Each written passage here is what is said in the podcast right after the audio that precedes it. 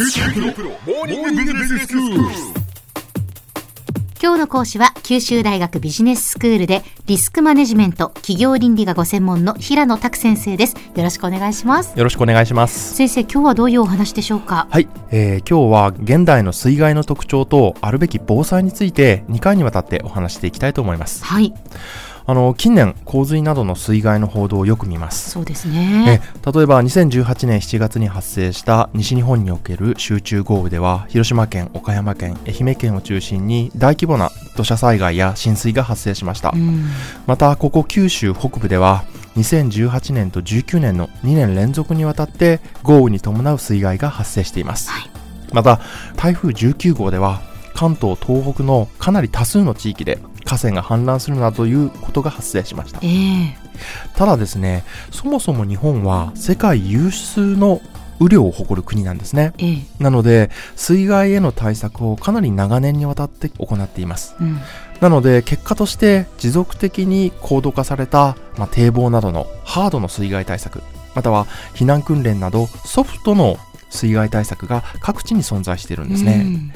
そのような高度化された対策にもかかわらず、なぜ現代においてもなお水害における被害が大きいのか。2回にわたって最近の水害の現状と、まあ、あるべき防災について考えていきたいと思います。はい。まず水害そのものが増えたのかという話なんですが、えええ最近あのニュースなどでかなりこう頻繁に映像を見ると、ん。非常に日本においては水害が増えたなというようなイメージを持たれるかと思うんですが。えそうですね。やはりそういう印象は私も持ってます、ええ。そして被害が大きいなという印象も合わせて持ってます。あなるほどですね、うん。確かにあの水に浸かった住宅とか街を見たりまた報道を見てみるとかなり被害の大きさというのはクローズアップされてますよえね、えでこれをですね国土交通省が公開しているデータで見てみるとですね、水害の発生件数がですね、まあ、去年は台風19号の影響もあってかなり多かったんですがはい近年著しく増加してるとまでは実は言えないんですね。でまたあの伊勢湾台風や狩野川台風など過去の洪水をきっかけとしてですね様々な水害対策が行われた結果として驚くべきことに浸水したつまり水に浸かってしまった面積はかなり実は減少の傾向にあるというふうに言えます。そうですか。はい、あの本当にこれは驚くべき結果だと思うんですが、ええ。実際に統計を取ってみると、えっ、と1980年代に比べるとですね、半分以下になってるんですね。はしかしその反面でですね、先ほどあの小浜さんがおっしゃったように、あの被害の大きさ、まあこれ被害額で取ってみるとですね、これはかなりうなぎ登りの状態にあると言えます。あはあの水害統計調査というものが政府によってなされているんですが、うんこれの国内の水害の被害額の平均を取って、まあ、年ごとにこれ比較してみるとですあね、ええ。1995年の、まあ、一般資産被害額、まあ、簡単に言うと水害によって皆さんの資産がですねどのぐらい被害を受けたかという、まあ、合計の額面になるんですが、うん。これが1995年は1622億円だったんですね、うん。それが2004年には約4360億円となり、うん。10年間で2.6倍以上に急騰しているんですね。これ最新の2018年19年の結果を見てみるとこれ以上に実は被害額が拡大していることがわかりますそうですかはい。また浸水面積も1ヘクタールあたりですね、の被害額も同じ1995年と2004年を比較すると、これもまた同じように2倍以上になっています。うんこれってどういうことが言えるんですか？はい。この背景にはですね、ええやはり現代の街づくりのあり方が大きく影響しているのではないかというふうに言えます。はいまずあの、平野部にやっぱり都市が発展するんですね。移動に便利なので。ええなので、非常に河川が氾濫した時に水に浸かりやすい、低地に人口の密集が進んでしまったこと、うんこれが一つ原因として挙げられます。そして近年はさらにですね、都市の地上と地下の空間利用っていうのは非常に盛んに行われていてですね、これで人口密集地域における、まあ、人口とですね、人々の資産の集中がさらに進んでしまったことが挙げられます。うんまあ、皆さんもあの街の中を見ると、こうタワーマンションとかええ地下街っていうものが、まあ、広大にこう、えー広がっているというのが近年の都市開発の特徴かと思います。はいまあ、少ない土地をですね、足らないならば、その上へ下へと。うん。利用空間を伸ばすというのが、この現代の都市開発の一つの基本方針みたいになってるんですが、これによってまあすごく多くの恩恵をいただくこともできるんですが、はい。一方で、一回水害で水に浸かってしまっちゃうと小さな面積であっても、うん。莫大な実は被害額が生まれてしまうという、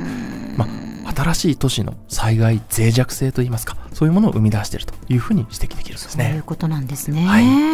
でこのまあ人口と、まあ、資産ですね。皆さんの財産の、まあ、過密化による、まあ、水害の発生時における、まあ、被害規模と、まあ、その資産額の拡大というものに加えてですね、近年の、まあ、気候変動がですね私たちがより水害リスクに注意を向けなきゃいけないことを示しています。はい。これまでの対策が通用するかというと最近の気候データから見るとそれは言い切れないんではないかということが明らかになっています。はい。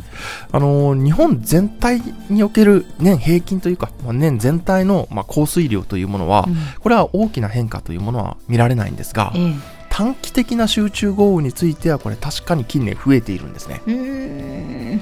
かつあの1回の雨における、はいもう最大何ミリ降りましたみたいな、ええええ最大雨量というんですがこちらも増加していることがデータによって明らかになってますまあだから大雨が多いっていうことですよね。すね短時間に記録する大雨っていうことですね。はい、それが非常に増えているということなんですね。なので、そのまあ直接的にやっぱ水害をもたらすのはそのような集中豪雨なので、うんこちらが近年増えているということは、我々がその今までの水害対策の想定としていた雨ですね。うんこれを超えるような、まあ、大雨というか、まあ集中豪雨がまあ発生することが、まあ、身近な問題になっているというふうに言えるかもしれないです。はい。やや誤解を恐れずに言うならばですね、ここ十数年、まあ、水害起きてないから大丈夫だろうという発想は、これまあ通用しないというか、危険になるということが言えます。では先生、今日のまとめをお願いします。はい、えー浸水面積は少なくても一度の水害で大きな被害が出てしまうのが近年の水害の大きな特徴と言えます。少ない土地の上下の空間利用を柱とする現代の都市開発が続く限りこの問題はさらに大きくなると言えるでしょう。都市開発の恩恵を享受しながらもこの課題にどのように対応するかは都市の持続的発展のためにも解決が急務な問題と言えます。そして水害をもたらす集中的な豪雨は近年増加しており、我々はこれまでの水害対策の想定を超える雨が発生する可能性を常に身近な問題として考えていかなければならないと言えます。今日の講師は九州大学ビジネススクールでリスクマネジメント企業倫理がご専門の平野拓先生でした。どうもありがとうございました。ありがとうございました。